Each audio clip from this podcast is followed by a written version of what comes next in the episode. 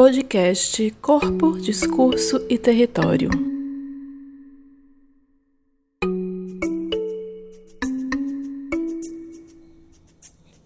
Olá, estamos de volta no nosso quarto episódio do podcast Corpo, Discurso e Território. É, continuamos aqui é, nesse período de isolamento, mas ao mesmo tempo aproveitando esse momento para refletir sobre muitas coisas e conectar muitos pensamentos, reflexões que no dia a dia temos elaborado coletivamente ou individualmente sobre questões que nos afetam, que afetam sobretudo a vida nas cidades. Hoje, nossa interlocutora é Maiara Almeida de Paula. Ela é arquiteta e urbanista formada na UFAL, Universidade Federal de Alagoas, e que hoje faz mestrado aqui na Universidade Federal da Bahia. A Mayara vai falar um pouco sobre as pesquisas que ela vem desenvolvendo sobre interseccionalidade e vida urbana e vai apresentar também mais demoradamente alguns dos conceitos que têm sido utilizados por ela e não só por vários pesquisadores para pensar esses atravessamentos entre gênero, raça e classe, sobretudo, junto ao planejamento urbano.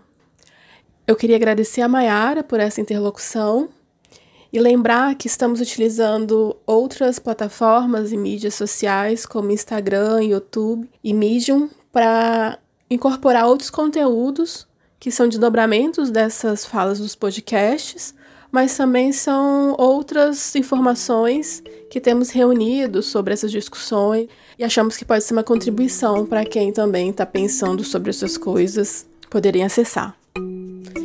Então vamos ouvir a Mayara.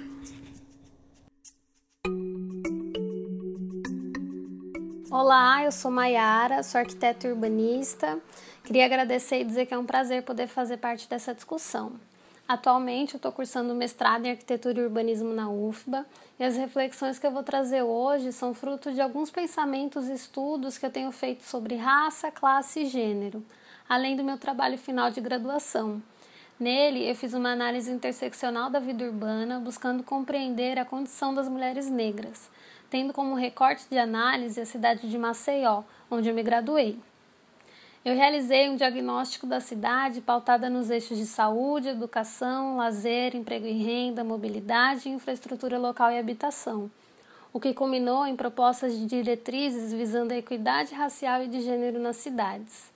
E eu tive o prazer do trabalho ter sido publicado pelo Arquidele como um dos melhores TFGs de países lusófonos de 2019 então lá no site tem como acessar alguns painéis sobre o trabalho que trazem as discussões de maneira resumida e também mapas e questões mais particulares da cidade de Maceió. Hoje eu vou buscar fazer uma reflexão mais geral sobre as dinâmicas das cidades atravessadas por raça, classe e gênero. E para começar nossa conversa, eu trago algumas reflexões sobre a sociedade brasileira a gente sabe que mais da metade da população brasileira é composta por pessoas negras, entre homens e mulheres. Quando a gente observa quem ocupa os cargos políticos e de chefia em grandes empresas, as porcentagens são extremamente baixas em relação à proporção já citada. E se existe essa nítida subrepresentatividade das mulheres entre brancas e negras e da população negra entre homens e mulheres, para as mulheres negras, então, os números decaem ainda mais ainda que estas componham uma grande parcela da sociedade. Em Maceió, por exemplo, são a maioria quando comparadas aos homens negros, não negros e as mulheres não negras. Representam 32% da população maceioense, dados que reafirmam a necessidade e importância da gente levar em consideração as suas demandas. Agora, pensando sobre classe e raça, que no Brasil são indissociáveis, são evidentes as tantas violências que recaem sobre a população negra numa tentativa constante de genocídio que é muitas vezes institucionalizado, advindas de um sistema racista. Essas pessoas, que na sua grande maioria possuem menores rendimentos salariais e os trabalhos mais informais, além de ocuparem os bairros mais periféricos, numa evidente racialização da malha urbana, com os menores índices de infraestrutura adequada e segurança e, portanto, um profundo negligenciamento por parte de quem deveria pensar na oferta igualitária desses serviços. Em Maceió, por exemplo, como em tantas outras cidades, essa racialização é nítida. Quanto maior a população negra em determinado bairro, mais distante das áreas com grandes investimentos em infraestrutura e da área nobre da orla marítima, por exemplo, e menores são os rendimentos salariais. Nos bairros onde a parcela majoritária da população é negra e em muitos deles a maior parte das mulheres chefiam as famílias sozinhas, observou-se problemas relacionados seja ao abastecimento d'água, a iluminação pública, a coleta de lixo, esgotamento sanitário, pavimentação, existência de calçadas, esgoto a céu aberto e despejo de lixo nas ruas problemas que tendem a tornar-se cada vez menores quanto maior for a população não negra habitando o bairro, que é também a população com maiores rendas salariais. O mapeamento que eu realizei e a sobreposição dessas informações comprovaram que não só a malha urbana é racializada, mas a oferta de serviços essenciais para a qualidade de vida humana também, o que pode ser visto em diversas outras cidades. Se os bairros ocupados majoritariamente pela população negra são aqueles que recebem menores investimentos, ao contrário dos bairros ocupados majoritariamente pela população branca, há muito para refletir e questionar. E as mulheres negras? Sobre elas recai então o impacto simultâneo de tudo que já foi citado.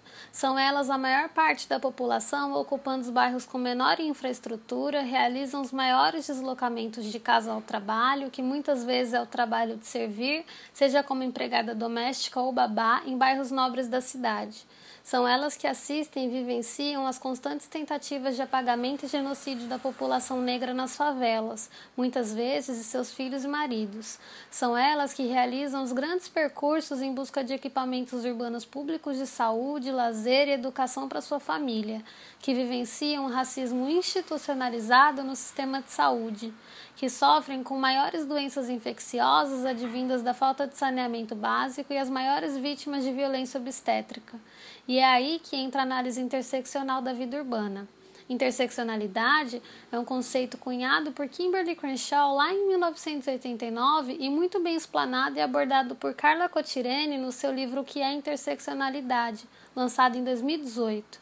É um conceito utilizado muito embora antes disso mulheres negras já refletissem e debatessem a questão sem o termo em si, para pensar em separabilidade entre essas três estruturas: o racismo, o capitalismo e o cis-heteropatriarcado, podendo ou não agregar outros marcadores. E quando falamos nessas estruturas, é importante pensar que elas de fato moldam a sociedade tal qual ela se faz hoje em dia. É através das consequências de um contexto escravocrata e capitalista que se constrói a lógica de ocupação das cidades que temos atualmente, onde são destinados aqueles que ora foram escravizados e um tanto de gerações subsequentes à inferiorização, às menores oportunidades de emprego e renda, às piores condições de moradia e os bairros mais precarizados e periféricos. E quando falamos em cis-heteropatriarcado, falamos de um sistema que impõe como padrão de normatividade e, portanto, a quem se destina as posições de poder e dominação, um grupo social composto por homens cis que performam a heterossexualidade e que, em maioria discrepante, são brancos. Três estruturas que, em conjunto, só podem incidir diretamente sobre as vidas das mulheres negras, uma vez que estas não possuem posição de poder ou dominação quando falamos em qualquer uma dessas estruturas de opressão. Ao contrário, elas ocupam a posição sobre quem incidem estas opressões, sejam de gênero, advindas do cis-heteropatriarcado, e de classe, uma vez que estão em grande maioria na parcela de sociedade com o menor poder aquisitivo ou de raça, obviamente pelo contexto de inferiorização da população negra já citado. Elas tornam-se então indispensáveis para a gente refletir sobre como produzir cidades mais seguras, agradáveis e socialmente justas que partam do princípio de equidade racial e de gênero. A interseccionalidade é, portanto, ter como perspectiva em qualquer análise a compreensão da indissociabilidade desses elementos, entendendo seu impacto conjunto. No entanto, se observarmos os dados sobre violência, são reservados às mulheres negras os valores mais elevados e as piores estatísticas.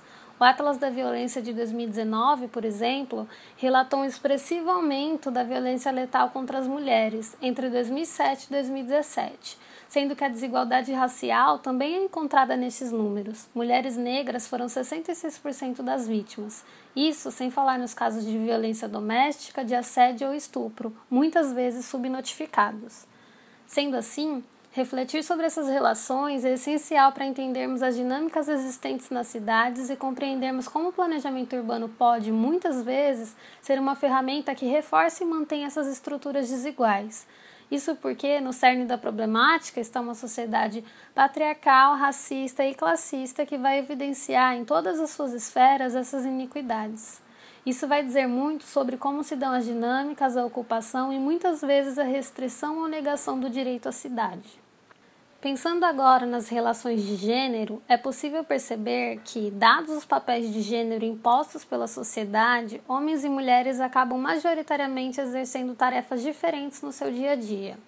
Isso porque vivemos um sistema patriarcal que se ergue a partir da ideia na qual os homens ocupam um papel de dominação em relação às mulheres, exercendo um papel que estabelece uma relação de obliteração ou inferiorização das mulheres, que por sua vez tendem a ser vistas como aquelas que devem tornar-se submissas e realizar tarefas específicas relacionadas à servidão e ao cuidado. Em muitos casos, cabe aos homens os trajetos unicamente de casa ao trabalho e vice-versa, cumprindo uma função chamada de produtiva. As mulheres recaem as tarefas chamadas de reprodutivas, relacionadas ao cuidado do lar e dos familiares, e, para além disso, a jornada de trabalho fora de casa.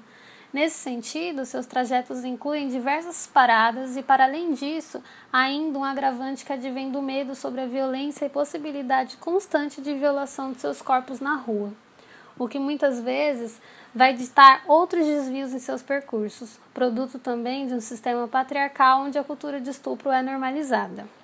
E aí, eu faço aqui um parênteses para a gente refletir um pouco sobre como é importante nos atermos a essa conceituação é muito comum as pessoas confundirem e utilizarem o termo para justificar o entrecruzamento de quaisquer opressões. No entanto, se pensado por intelectuais negras que partem dessa definição, quando esse termo tem seu significado alterado ou esvaziado, podemos considerar este ato também como uma forma de epistemicídio que desconsidera a importância do trabalho de tantas intelectuais que sempre pensaram e continuam pensando sobre as vivências das mulheres negras a partir da interseccionalidade. Voltando, então, é válido pensar que na pirâmide social a base é ocupada pelo grupo de mulheres negras, atravessados também por diversos outros marcadores identitários que também não podem ser desconsiderados no ato de pensar dinâmicas e planejar as cidades. E se o planejamento urbano tem sido muitas vezes utilizado como ferramenta de manutenção dessas estruturas de poder desiguais, é porque dificilmente as políticas públicas têm utilizado raça, classe e gênero como categorias analíticas, principalmente em conjunto, e dificilmente têm sido pensadas para priorizar as demandas de quem ocupa essa base. O erro constante na tentativa de universalização das políticas tem produzido cidades que atendem às demandas de quem já é cercado de privilégios e negligencia quem ainda não ocupa os espaços de poder e tem diversos direitos negados. É necessário pensar a cidade sempre à luz dessas questões e dinâmicas abordadas, e é a partir da priorização das demandas de quem ocupa a base da pirâmide social que torna-se possível romper e subverter a lógica pré-existente de produção das cidades e então atender efetivamente toda a população.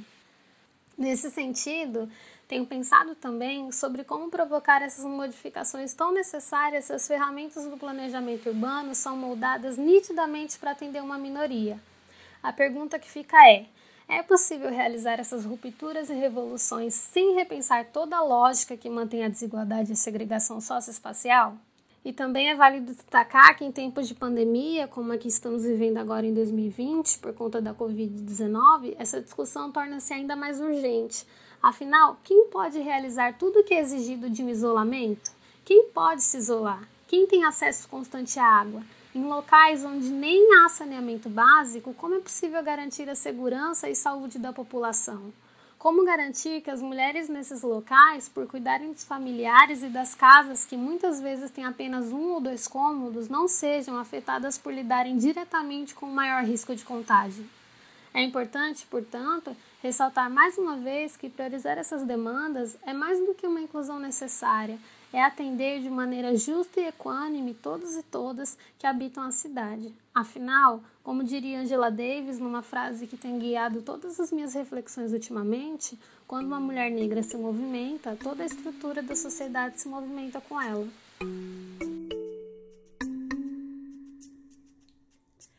Obrigada, Mayara.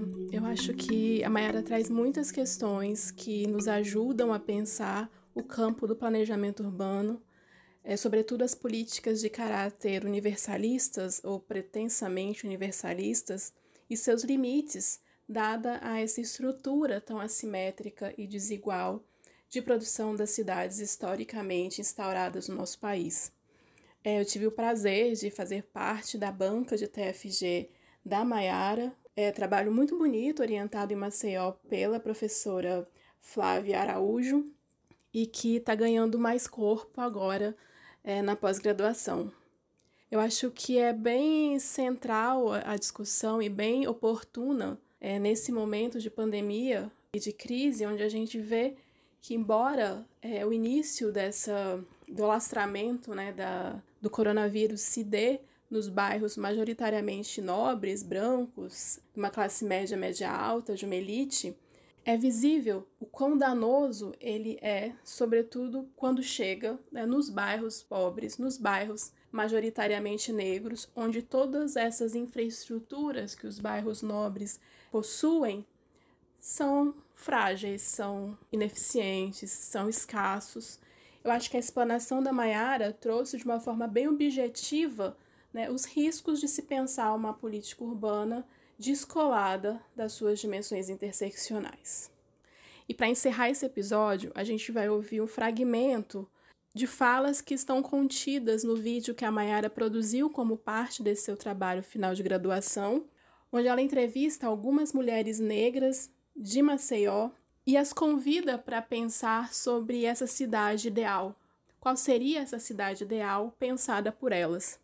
São entrevistadas no vídeo Ângela Maria Benedito Bahia de Brito, Larissa Ariane Lima do Nascimento, Maria Aparecida Batista de Oliveira, Pamela Nobre Justino da Silva e Wanda Maria Menezes Barbosa.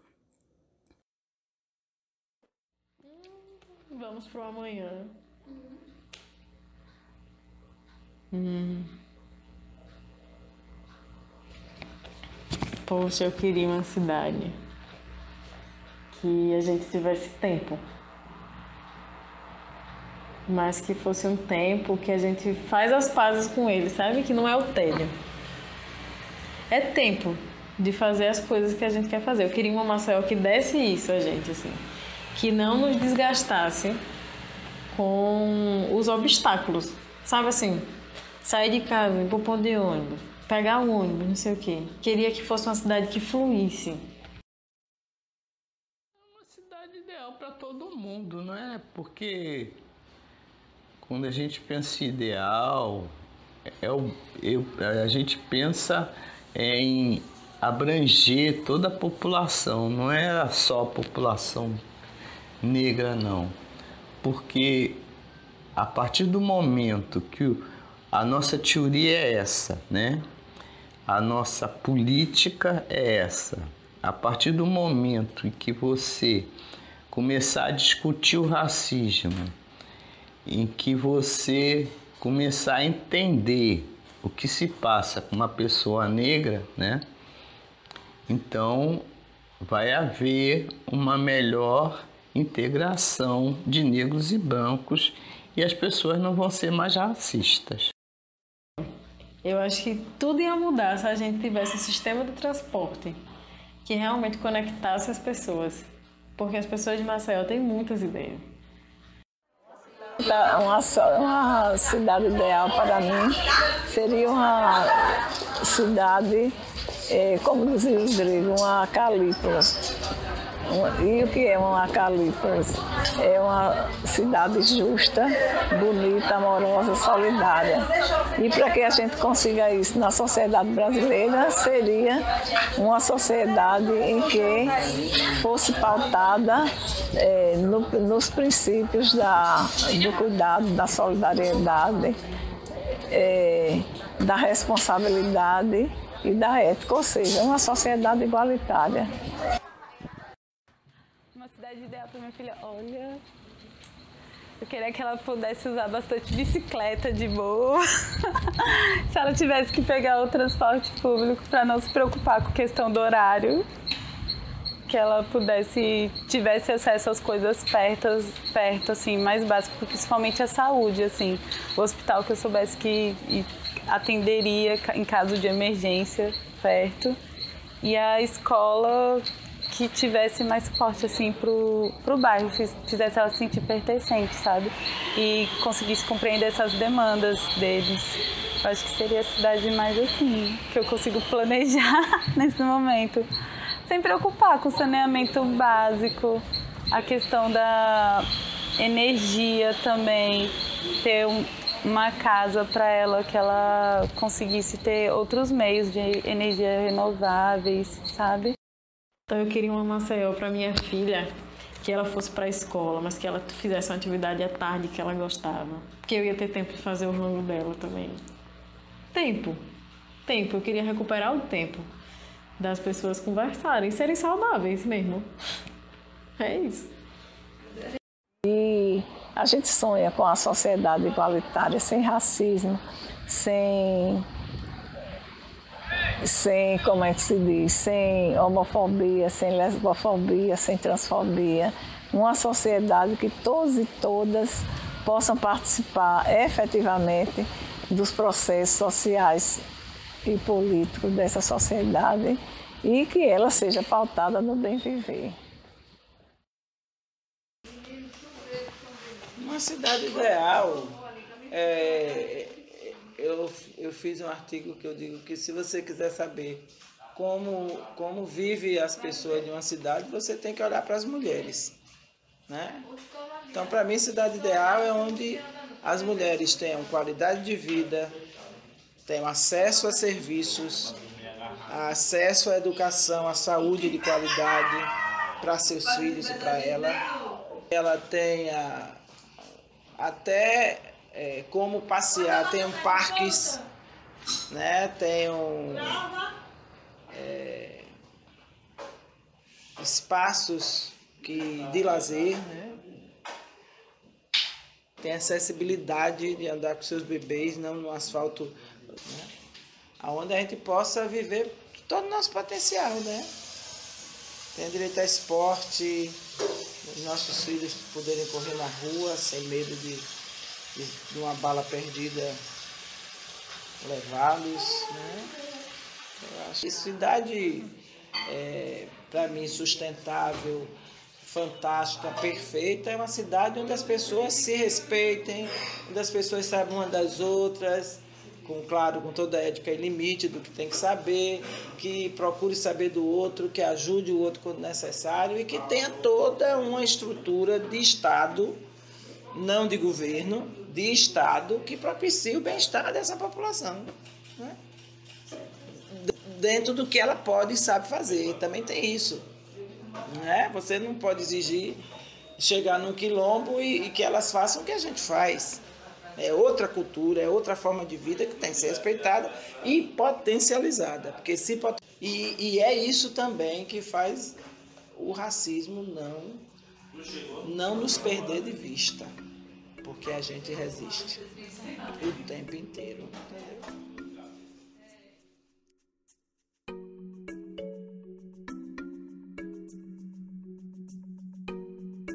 Com essas falas, a gente encerra o quarto episódio do podcast Corpo, Discurso e Território.